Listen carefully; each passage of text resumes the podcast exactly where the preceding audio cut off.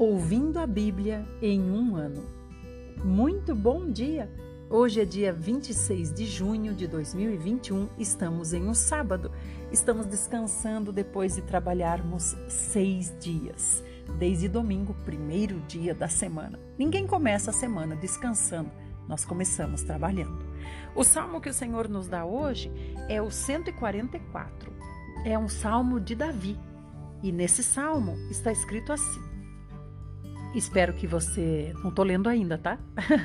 Espero que você esteja gostando desse novo formato, onde nós podemos conversar um pouquinho sobre a palavra de Deus. Então vamos lá, Salmo 144, de Davi. Louvado seja o Senhor, a minha rocha firme. Ele me dá força e me prepara para a guerra. Ele é meu Deus misericordioso e minha fortaleza. Ele é meu lugar seguro, o meu libertador, o meu escudo, em quem me refugio. Ele me ajuda a governar o meu povo. Senhor, que é o homem para que o Senhor se importe com ele? Ou o filho do homem para que se preocupe com ele? O homem não passa de uma brisa, a sua vida é apenas uma sombra que logo desaparece. Salmo 144, agora verso 5. Desça, Senhor, do seu trono nos céus, toque os montes e eles soltarão fogo e fumaça. Lance os seus relâmpagos e ponha os meus inimigos em fuga. Lance as suas flechas, os raios e espalhe os que me atacam. Estenda a sua mão desde os céus e salve-me Tire-me das águas profundas do poder dos meus inimigos. Eles vivem dizendo mentiras e torcendo a verdade. Cantarei um novo cântico para louvar meu Senhor. Tocarei instrumentos de dez cordas para o Senhor. O Senhor dá vitória aos reis. É Ele que protege o seu servo Davi da espada mortal. Livre-me e salve-me das mãos dos meus inimigos, poderosos que vivem espalhando mentiras e torcendo a verdade.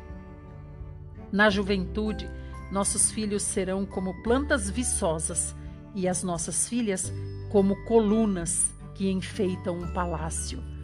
Os nossos depósitos estarão cheios de alimentos de todo tipo. Os nossos rebanhos sadios se multiplicarão aos milhares as dezenas de milhares em nossos pastos. O nosso gado dará suas crias e bastante leite para alimentar o povo. Não haverá praga, nem guerra, nem mortos a lamentar, nem crimes violentos nas cidades. Sim, feliz é o povo que é abençoado dessa maneira. Como é feliz o povo cujo Deus é o Senhor. Amém. Que salmo maravilhoso que Davi escreveu. Aqui no verso 7, na parte B, ele diz assim: Tire-me das águas profundas do poder dos meus inimigos. Isso denota que ele está também falando dos inimigos espirituais, dos demônios. Da, Davi não estava em águas profundas. Provavelmente, quando escreveu esse salmo, estava escondido em caverna. E mesmo assim ele diz: Senhor, eu me sinto como se eu estivesse em águas profundas sob domínio dos meus inimigos. Ó oh, Senhor, estenda a sua mão desde os céus e me salve, me tire dessas águas profundas, me salve dos meus inimigos.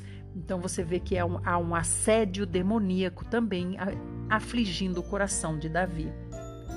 E para nossa vida hoje, no verso 12 diz assim: na juventude, os nossos filhos serão como plantas viçosas e as nossas filhas como colunas que enfeitam um palácio. Aleluia!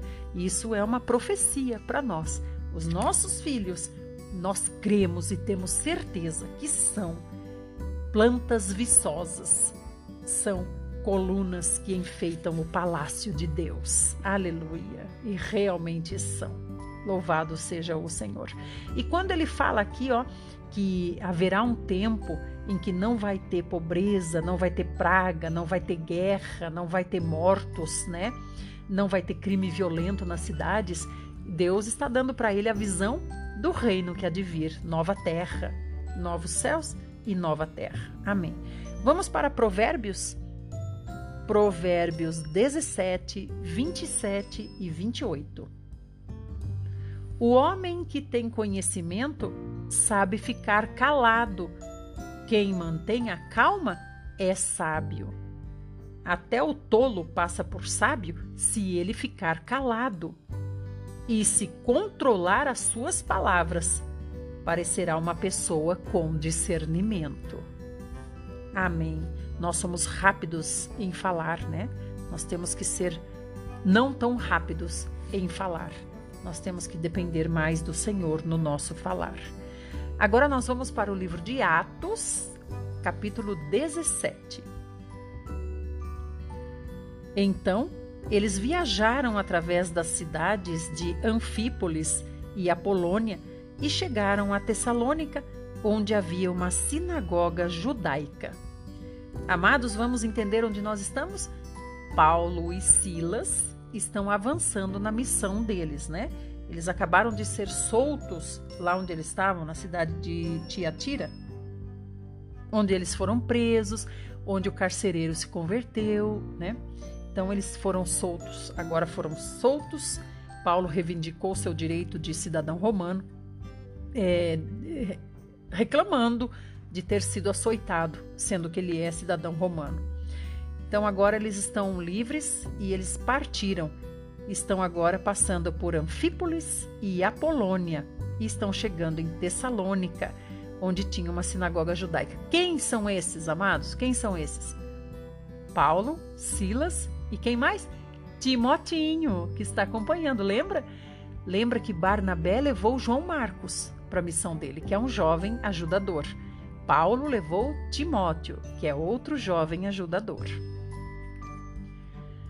Como era costume de Paulo, ele foi à sinagoga e durante três semanas seguidas discutiu as Escrituras com o povo, explicando as profecias a respeito dos sofrimentos de Cristo e da sua ressurreição. E Paulo dizia: Este Jesus que proclama a vocês é o Cristo. Alguns judeus ouviram e acreditaram e se converteram, inclusive um grande número de homens gregos piedosos e também muitas mulheres de alta posição na cidade.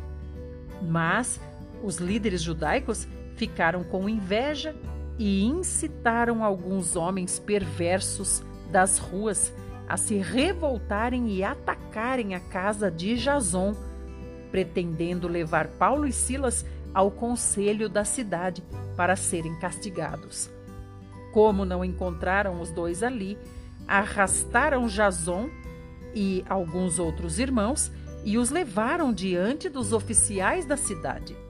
Esses homens viraram o resto do mundo de cabeça para baixo e agora estão aqui perturbando a nossa cidade, clamavam eles.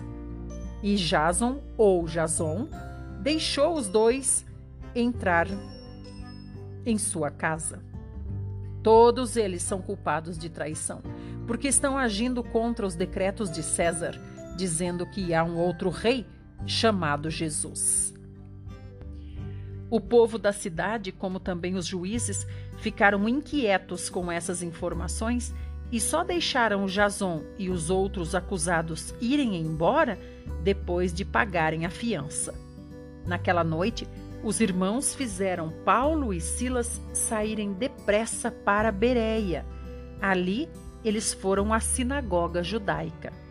Entretanto, o povo de Bereia tinha a mente mais aberta do que o povo de Tessalônica, de modo que ouviram com mais interesse a mensagem de Paulo e examinaram dia a dia as Escrituras para conferir as declarações de Paulo e de Silas, a fim de ver se tudo o que eles diziam era verdade. Como resultado, muitos de Bereia creram, inclusive diversas mulheres gregas de elevada posição e também muitos homens. Mas, quando os judeus de Tessalônica souberam que Paulo estava pregando a palavra de Deus lá em Bereia, foram para lá e alvoroçaram a multidão. Os irmãos agiram imediatamente e enviaram Paulo para beira-mar, enquanto Silas e Timóteo permaneceram na cidade de Bereia. Aqueles que acompanhavam Paulo seguiram com ele até Atenas e depois voltaram para Bereia, com um recado para Silas e Timóteo andarem depressa e irem ao encontro de Paulo. Amados, isso realmente é fazer missões.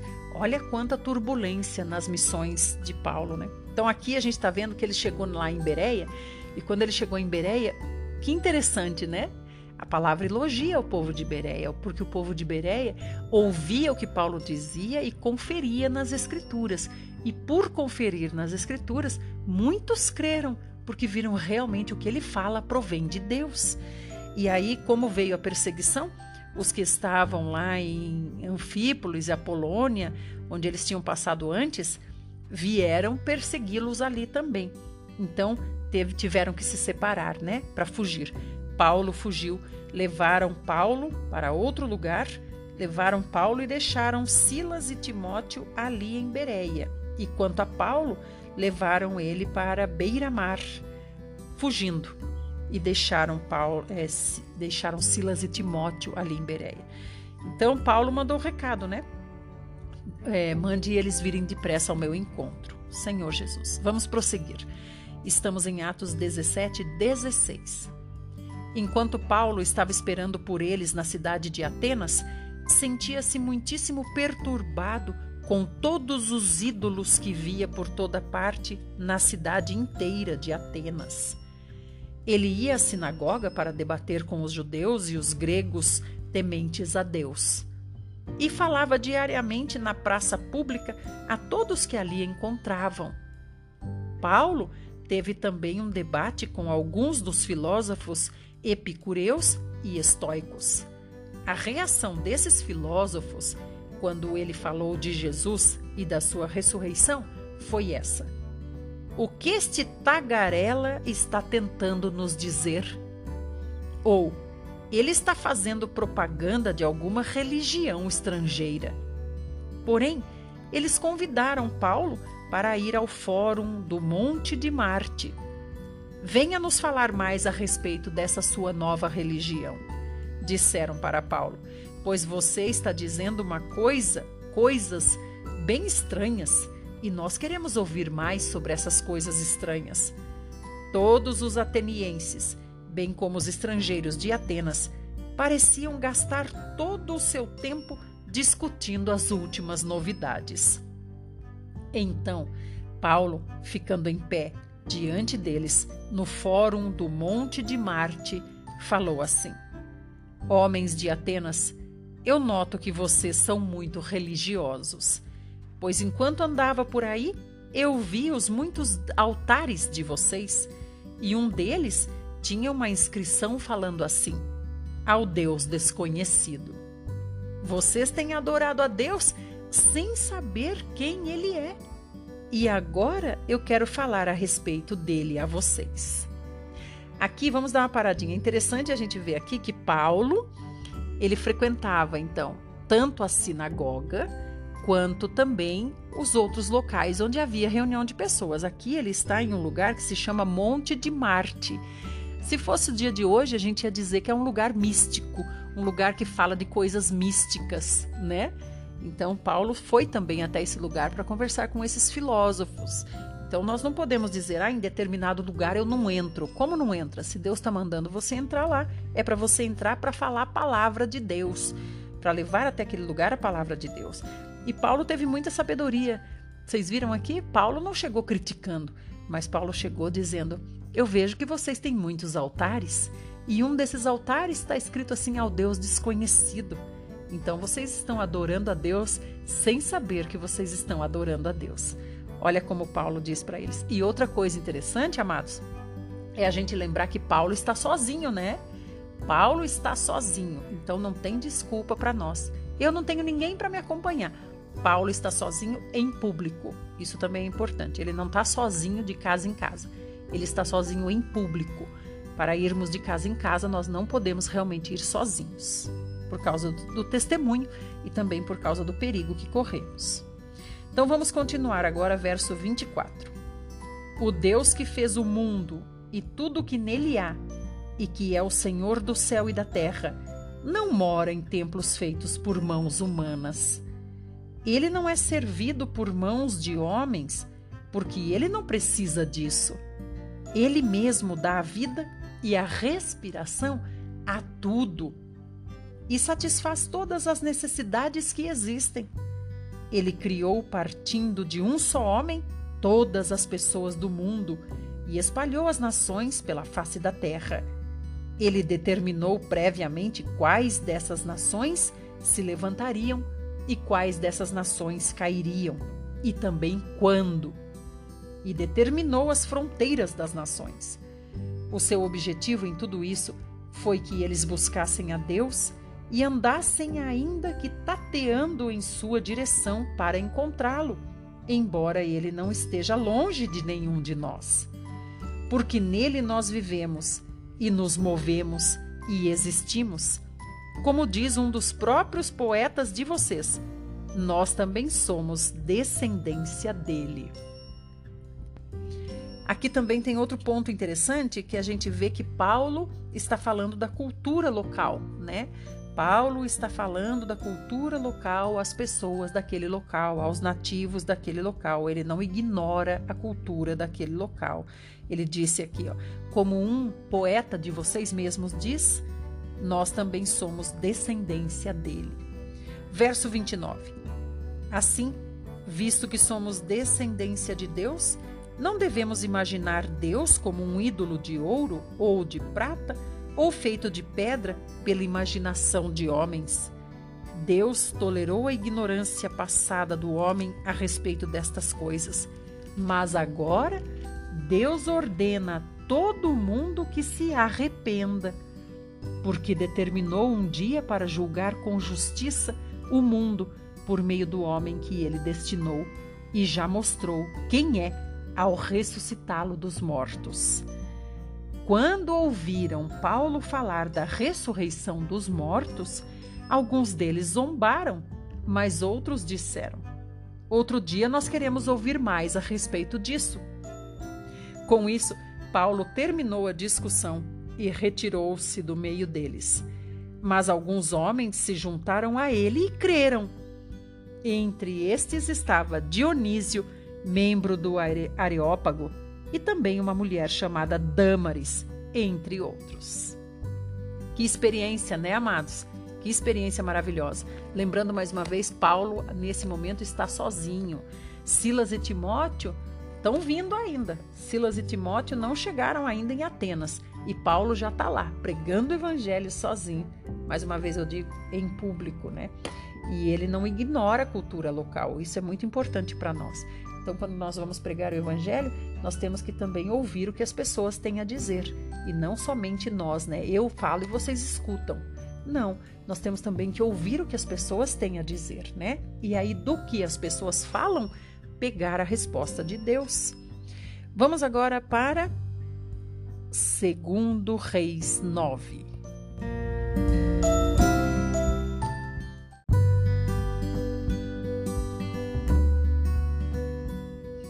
primeiro livro de Reis, capítulo 9, nós vamos a partir do verso 14. Foi assim que Jeú, filho de Josafá e neto de Ninse, se rebelou contra o rei Jorão.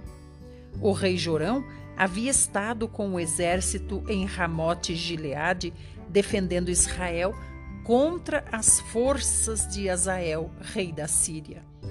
O rei Jorão tinha voltado a Jezreel para recuperar-se dos ferimentos sofridos na batalha contra Azael, rei da Síria. Jeú propôs aos homens que estavam com ele: Já que vocês me querem como rei, não deixem que ninguém escape da cidade e vá nos denunciar em Jezreel. Então Jeú subiu em seu carro e ele mesmo foi a Jezreel para encontrar-se com o rei Jorão, que estava ali ferido.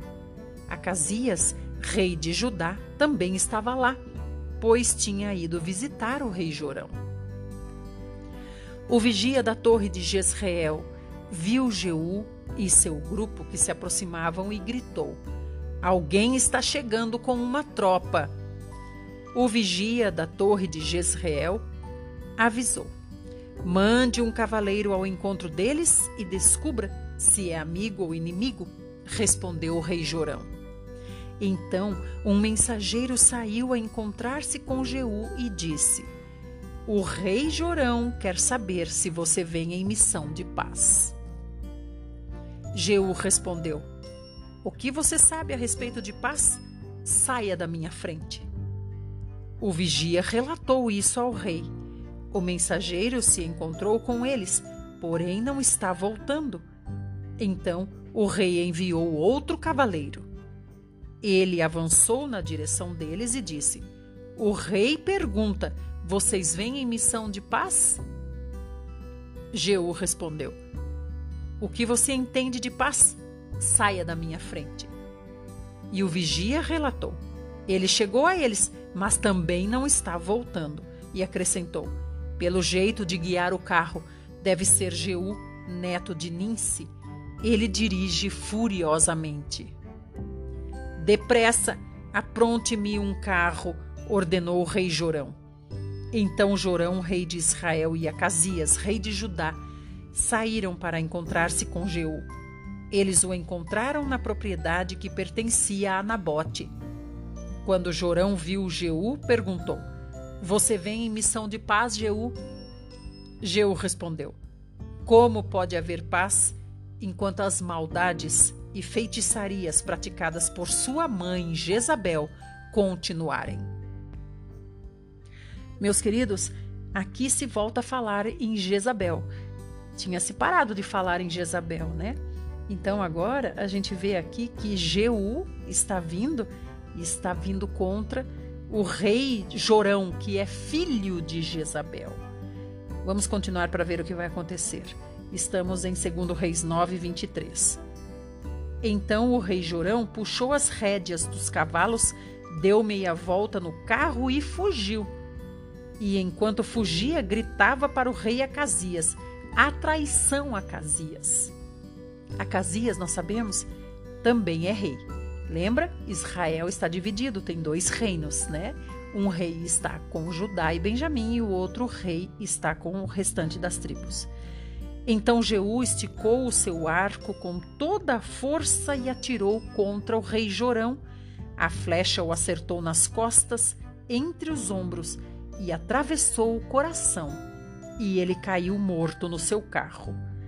Jeú disse a Bidicar, seu ajudante: Jogue o corpo dele no carro, no campo de Nabote de Jezreel, pois uma vez, quando você e eu íamos atrás do pai dele, Acabe, o Senhor revelou esta profecia.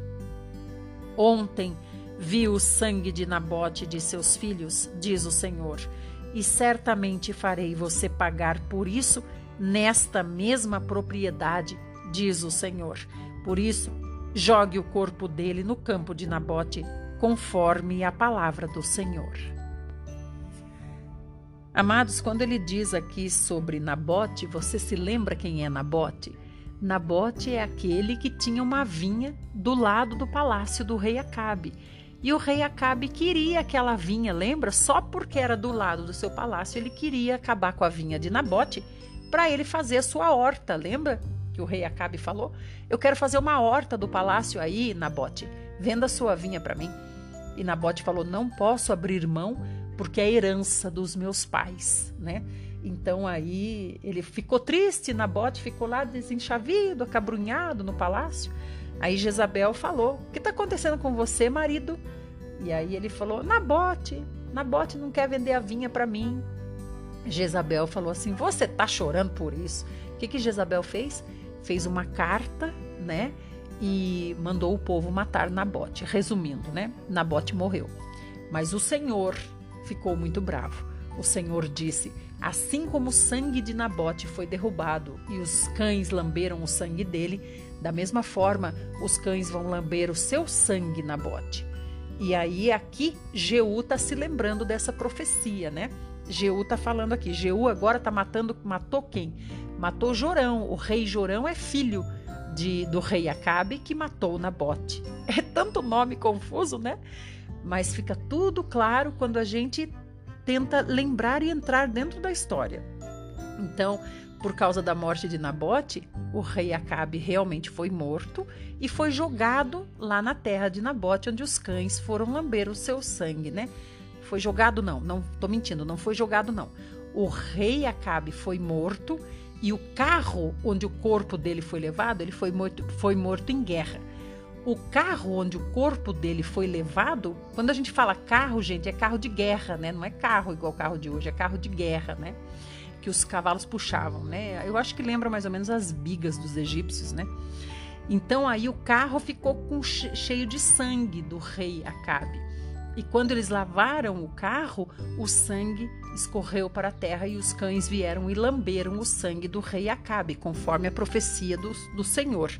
Então agora Jeú está dizendo aqui que Jorão, que é filho do rei Acabe, também deve ser levado para o mesmo lugar por causa da profecia do Senhor em honra a Nabote.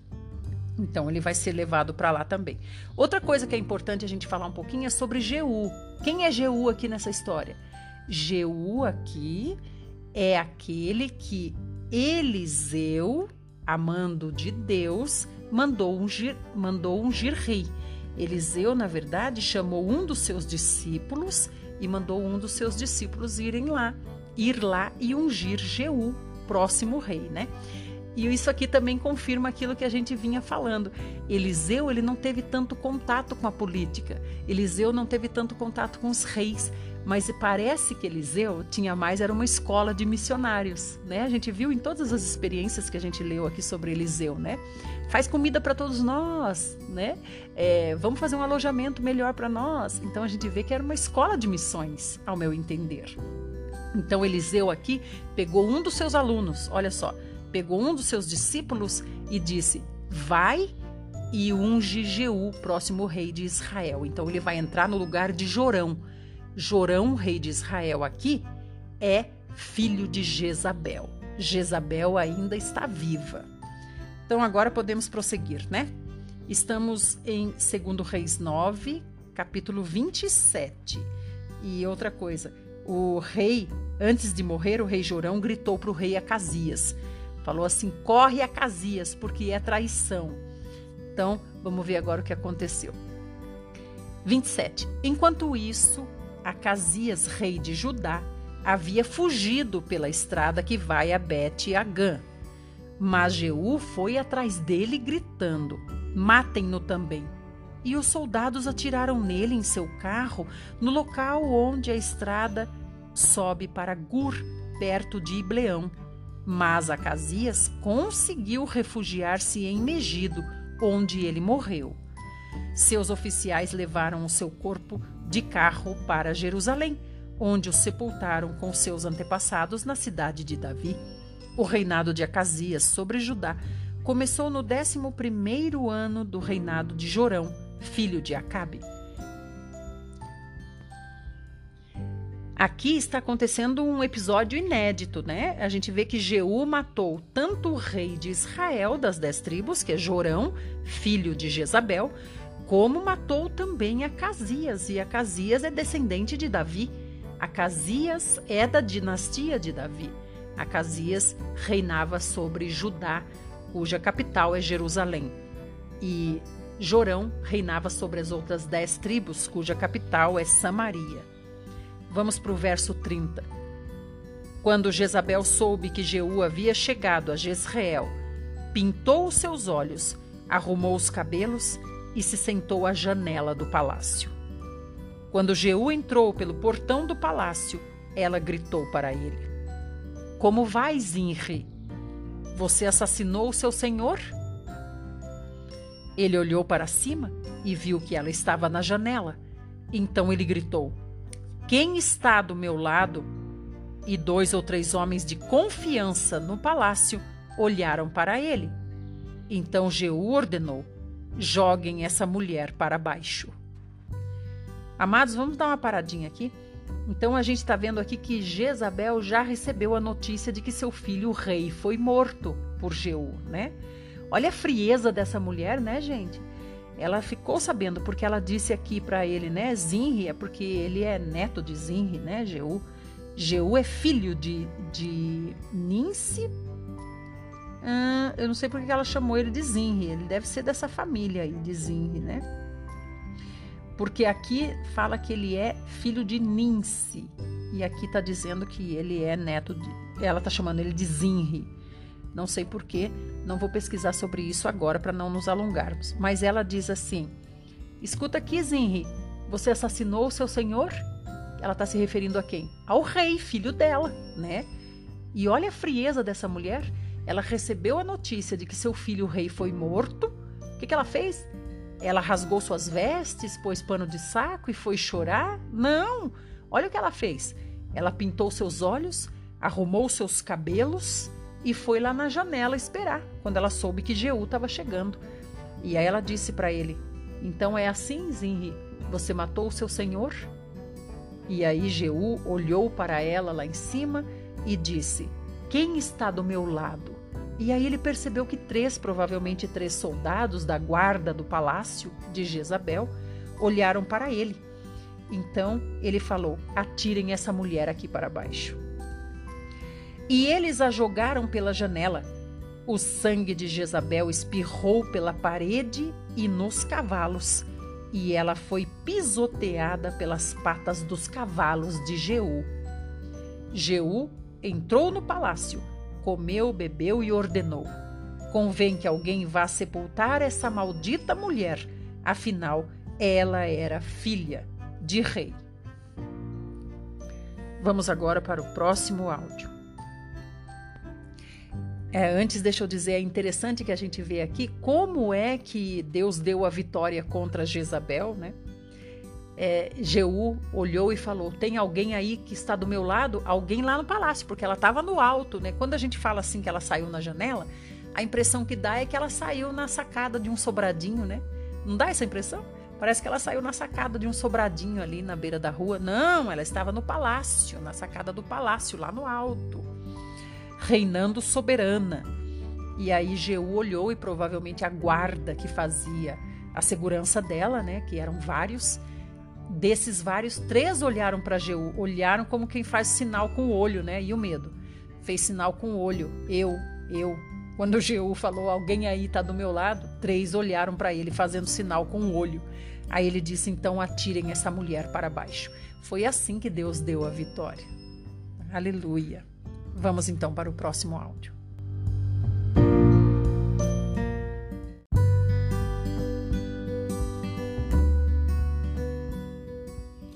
Segundo livro de Reis, capítulo 9, agora vamos a partir do verso 35.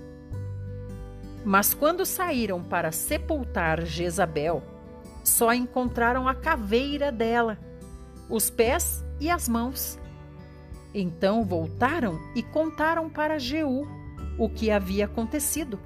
E Jeú disse: É exatamente o que o Senhor disse que ia acontecer, por meio do seu servo Elias, o tesbita, que os cães comeriam a carne de Jezabel e que seu corpo se espalharia como esterco no campo de Jezreel, de maneira que ninguém poderia dizer: Essa é Jezabel. Então se cumpriu a profecia que o Senhor disse a respeito de Jezabel: os cães irão comer os seus corpos e ela não será mais reconhecida. Então, quando foram lá, encontraram apenas partes do corpo, né? Partes do corpo. Agora nós vamos para segundo Reis 10. Então Jeú escreveu uma carta para os administradores e autoridades da cidade de Samaria e para os, os responsáveis pelos setenta filhos de Acabe que moravam ali. A carta dizia assim: Ao receberem esta carta, vocês que cuidam dos filhos do rei e que têm carros de guerra e cavalos, uma cidade fortificada e armas, escolham o melhor e o mais digno dos filhos de Acabe para que reine sobre vocês. Preparem-se também para lutar pelo trono dele. Mas eles ficaram com grande medo de fazer isso. Se dois reis não foram capazes de resistir a este homem, o que nós podemos fazer? disseram eles. Então, o administrador dos negócios do palácio e o prefeito da cidade, juntamente com as autoridades locais e os responsáveis pelos filhos de Acabe, mandaram esta mensagem para Jeú: Jeú, somos seus servos e faremos tudo o que você nos ordenar. Não proclamamos nenhum rei. Faça o que você achar melhor.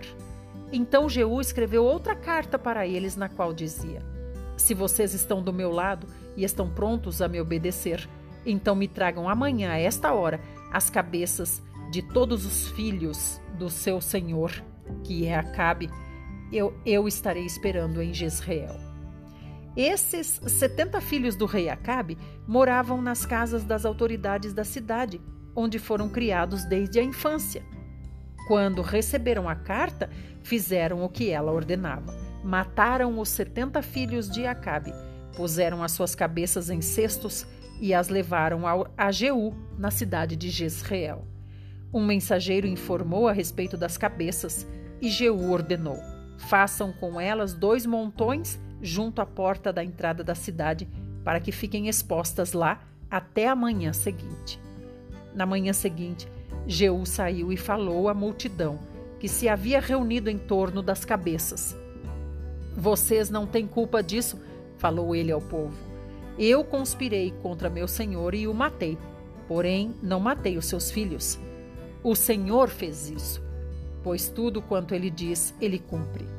O Senhor declarou por intermédio do seu servo Elias que isto aconteceria aos filhos de Acabe. Depois, Jeú matou o restante dos membros da família de Acabe que estava em Jezreel, bem como todos os seus oficiais de influência, seus amigos pessoais e os seus sacerdotes particulares. Por fim, não sobrou ninguém dos que tinham sido próximos do rei Acabe, marido de Jezabel. Então Jeú partiu para Samaria e passou a noite numa estalagem de pastor que havia no caminho, em Bet-Eked.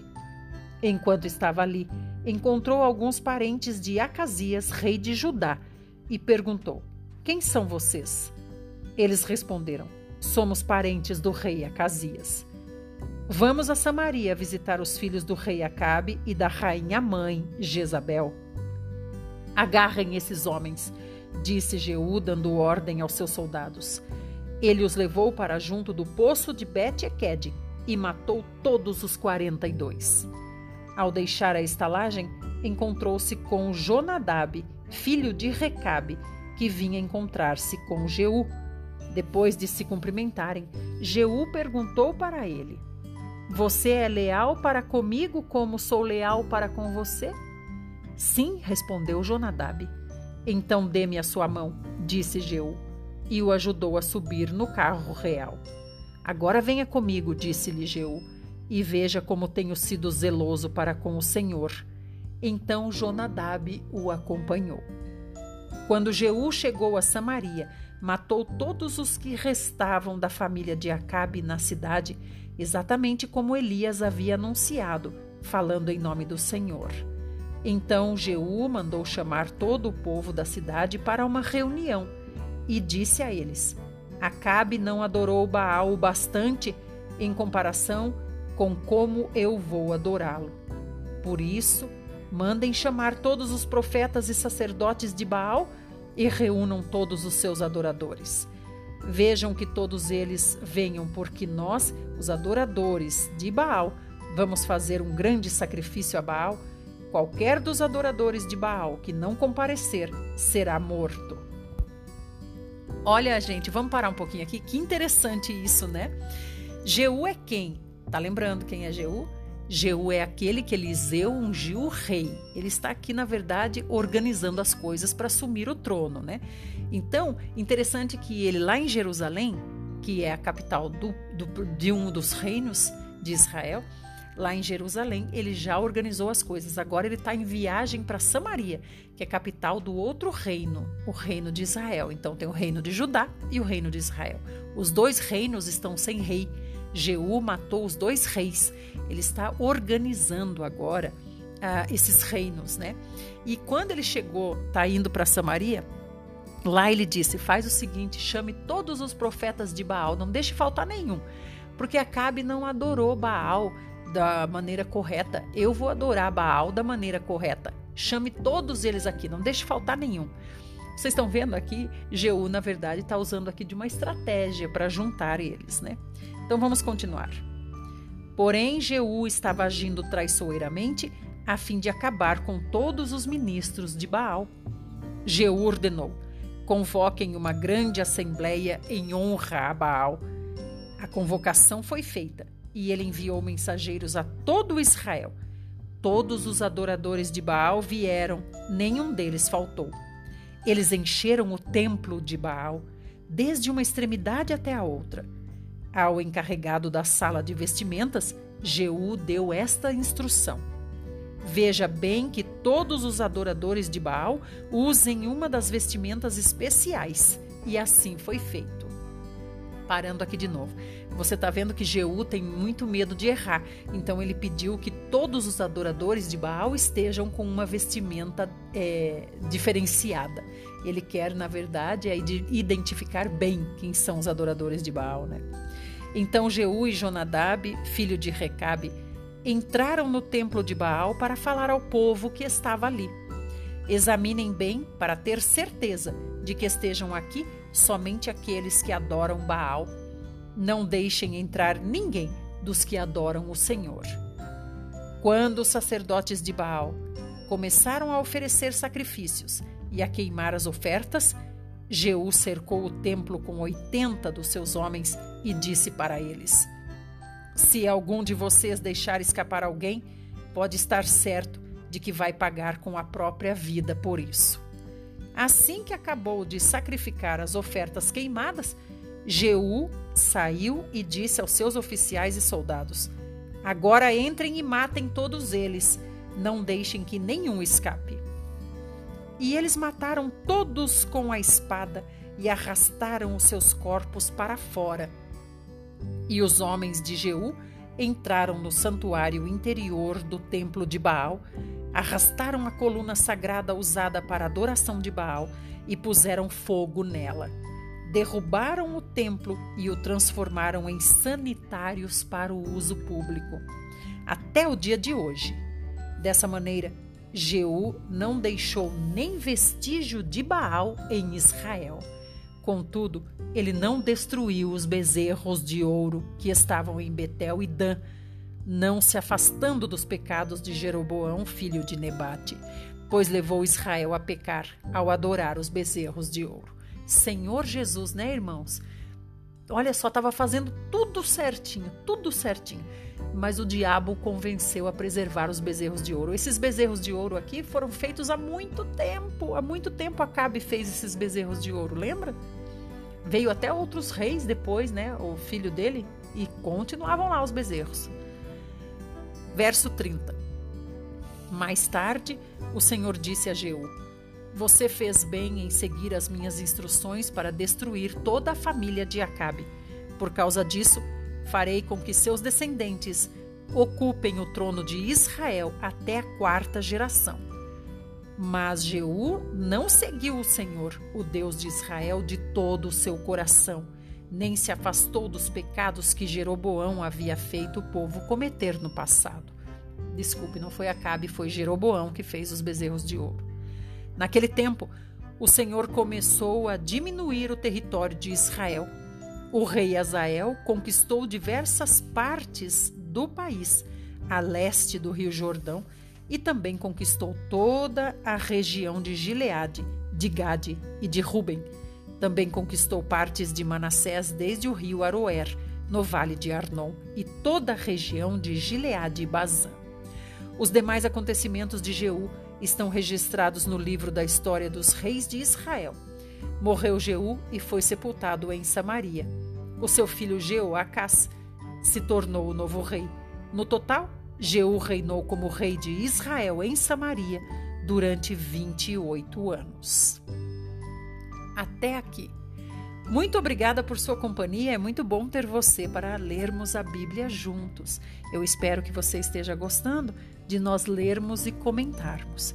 Até amanhã, então. Fique com o nosso amado Senhor Jesus. Que Deus os proteja, os guarde, os mantenha, para que vocês tenham mais tempo de buscar o Senhor, assim como eu peço a Ele. Que tenhamos mais dias para podermos avançar e alcançar o reino, que possamos nos aprontar até que o Senhor volte ou nos leve antes de sua volta. Amanhã nos encontramos. Jesus é o Senhor.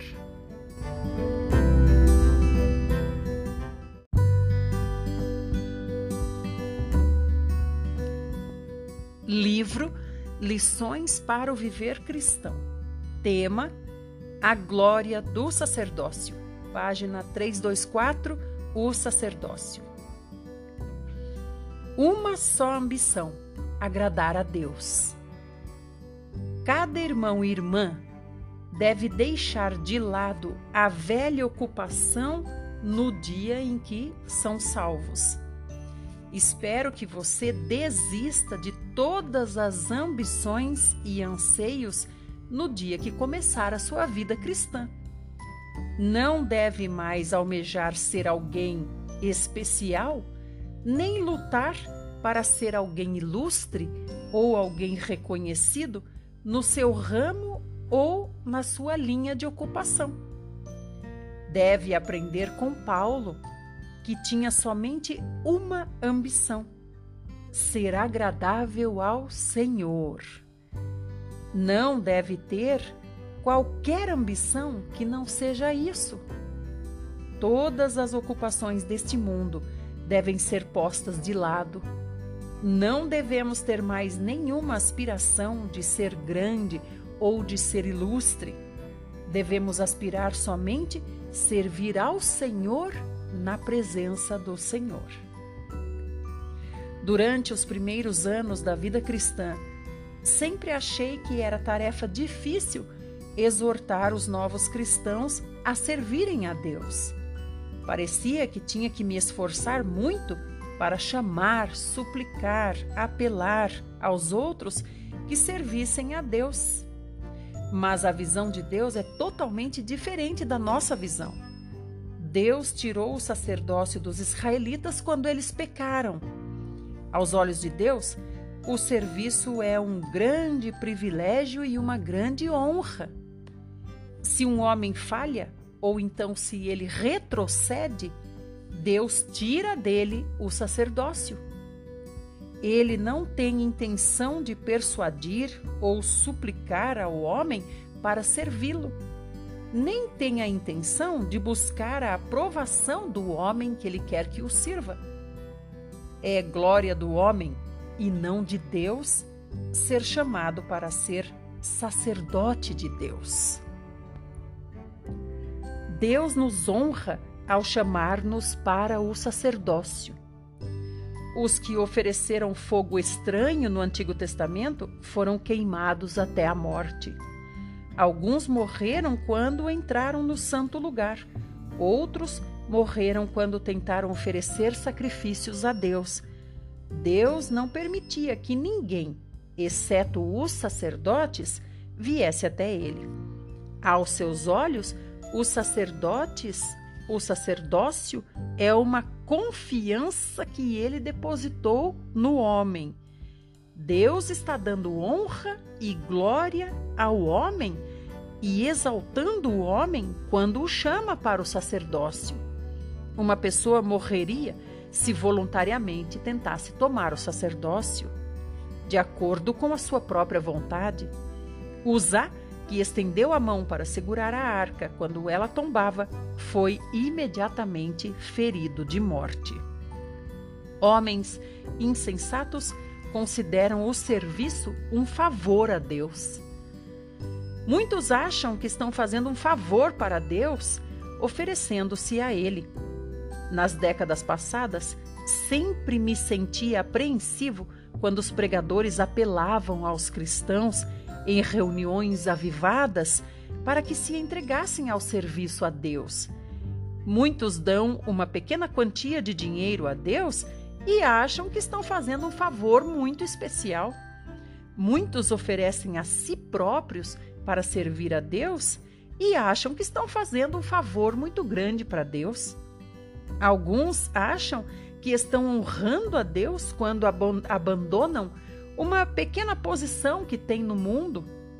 Seu coração parece estar dizendo assim: alguém tão importante como eu me entrego hoje para servir a Deus. Alguns deixam as pequenas posições e acham que estão exaltando o Senhor, mas isso é uma cegueira, nada mais do que insensatez e trevas. Nossa maior honra é servir a Deus. Se Deus nos céus nos chamou para ser seus sacerdotes, devemos colocar os nossos joelhos diante de Deus para receber esse chamamento. Essa é a nossa maior honra, pois Deus nos elevou ao nível de sacerdotes. Não podemos dizer que somos capazes de dar algo para Deus, mas nossa maior honra repousa em Deus aceitar o que lhe oferecemos. Que honra tremenda é esta que pessoas como nós podem servir a Deus. Isso é pura graça. Isso é com certeza o Evangelho. Não é somente um, um Evangelho acerca da salvação de Jesus, é um Evangelho que, mesmo pessoas como nós, podem servir a Deus. Isso é realmente o Evangelho, um grande Evangelho. Preservar o sacerdócio. Não há igreja sem o sacerdócio universal. O sacerdócio hoje na igreja não está mais restrito a algumas pessoas, mas se tornou universal. A nação de Israel falhou, a igreja não pode falhar também. A nação de Israel falhou e, a partir daí, separou-se em o povo e os sacerdotes. Que o Senhor tenha misericórdia de nós que não haja separação entre o povo de Deus e seus sacerdotes na igreja hoje. Na igreja, o povo de Deus é que são seus sacerdotes. Deve haver tantos sacerdotes quanto haja irmãos e irmãs. Todos devem ir a Deus para oferecer sacrifícios espirituais e de louvor. Todos devem fazer parte do serviço espiritual. Não é um ministério seletivo, todos devem ir a Deus para servi-lo. A igreja que não proporcionar acesso direto e universal a Deus não é igreja. Por favor, tenham em mente que não há igreja se o sacerdócio não for universal. A nação de Israel falhou, mas a igreja não pode falhar. Durante os últimos dois mil anos, a esfera do sacerdócio nunca foi restaurada para incluir todo o povo de Deus. Os dois mil anos de história da Igreja nos mostram uma separação contínua entre o povo e o ministério dos sacerdotes. Uma classe intermediária repetidas vezes surge entre Deus e seu povo. Essa é a obra e o ensino dos nicolaítas. Não mais tolerar a classe intermediária. Não podemos mais tolerar uma classe intermediária. Não podemos mais aceitar uma hierarquia ou permitir que sacerdotes fiquem entre Deus e os seus filhos. Não podemos mais aceitar essa classe intermediária. Precisa, precisamos ver o que é a igreja a igreja é o lugar onde cada filho de Deus é um sacerdote. Não podemos ter uma pessoa ou alguns monopolizando o serviço espiritual. Eles não podem ser os únicos com quem Deus fala ou por meio dos quais nos aproximamos de Deus para lidar com questões espirituais. Tal classe intermediária não pode existir na igreja. Nossa controvérsia com as denominações não é questão de formas externas, mas de conteúdo interior. Hoje há uma hierarquia nas denominações. Um grupo de pessoas está servindo a Deus, enquanto o resto é apenas membros de banco. Um grupo de pessoas está servindo por profissão, enquanto o restante dos membros de banco, embora nascidos igualmente para serem filhos de Deus, precisam deles para se aproximarem de Deus. Essa prática hierárquica é tolerada por muitas organizações do cristianismo hoje, mas não podemos aceitar qualquer classe intermediária. Não podemos deixar de lado a graça dada à Igreja no Novo Testamento. Não podemos desistir dela como fizeram os israelitas. Precisamos abolir a classe intermediária e, para isso, temos de nos tornar parte dela. Quando todos nos tornamos parte dela, a hierarquia não existirá mais. Como transformar os três grupos em dois? Como modificar o trânsito de três vias em duas vias? Como podem esses três, Deus, sacerdócio e povo, se tornarem dois? Não há maneira que não seja ajoelhar-se diante do Senhor e dizer para o Senhor: Senhor, eu desejo servir ao Senhor, eu desejo ser um sacerdote. Quando todos os filhos de Deus se tornarem seus sacerdotes, as três partes se reduzirão a duas.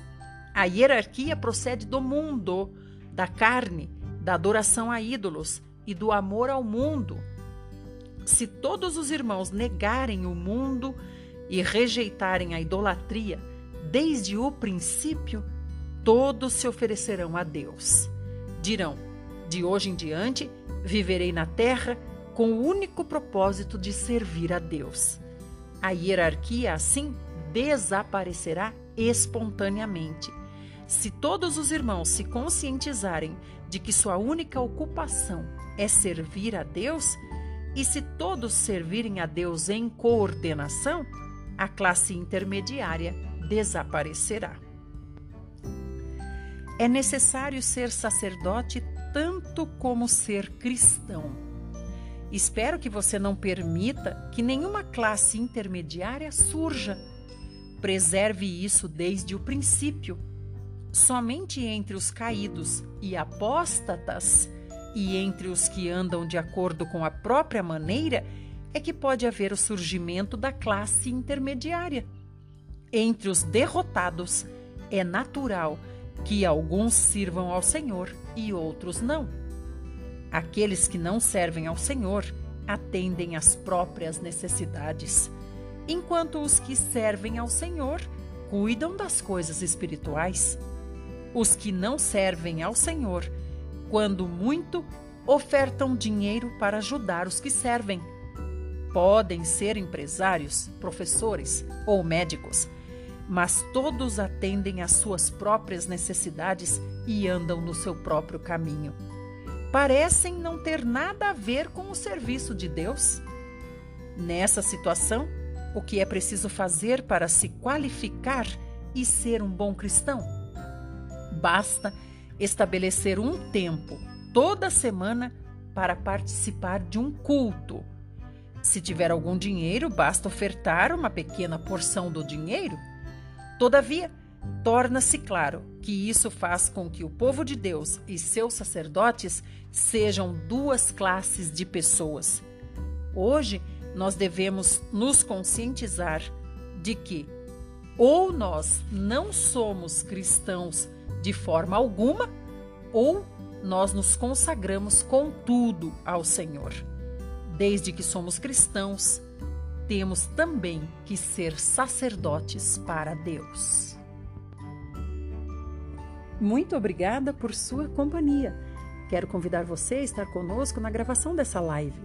As lives acontecem todos os dias às 6 horas da manhã no Instagram Watchman Me. Até lá!